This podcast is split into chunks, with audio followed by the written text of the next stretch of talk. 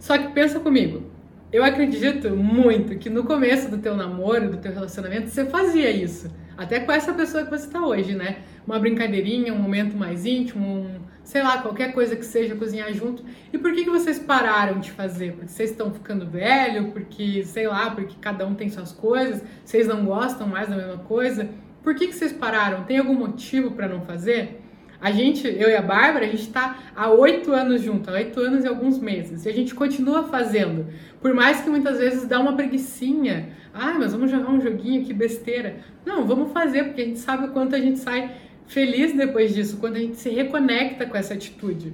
E até muitas vezes a gente vê aqueles vídeos que viralizam na internet dos velhinhos que são fofinhos, o velhinho esperando a velhinha num aeroporto, ou os dois brincando. Esses dias eu vi um vídeo super legal, que era uma. que tava chovendo muito, muito, muito numa rua assim, e era tipo uma caída assim.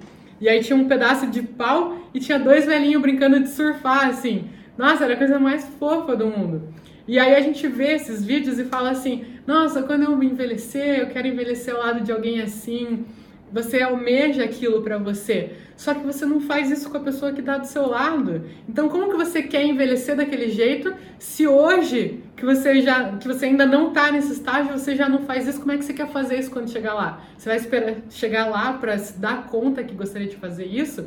Então você tem que é um hábito, com certeza esses dois velhinhos que estavam surfando ali na rua, ao longo de toda a vida deles, eles devem ter feito essas brincadeirinhas. E agora que eles estão velhinhos, eles não pararam de fazer. Então, se você quer isso para o teu relacionamento, se você vê esses casais fofinhos e quer ser assim um dia, o teu relacionamento tem que ser assim desde hoje, tem que ser assim desde o começo. Então faça isso com a pessoa, por mais que pareça besteira, por mais que você ache que a pessoa vai falar, nossa, vai catar coquinha, eu não vou fazer isso. Fala, propõe a atividade, fala, vamos fazer, vamos tentar. E a pessoa fazendo, ela vai falar, pô, realmente, valeu a pena ter feito. Às vezes eu encho o saco da Bárbara pra ela jogar joguinho comigo, ela fala, ai, Bruna, de novo, vou, vamos arranjar um filho logo pra jogar com você, tanto que você gosta de jogar. Porque ela não aguenta, eu fico pedindo, pedindo, pedindo pra gente jogar.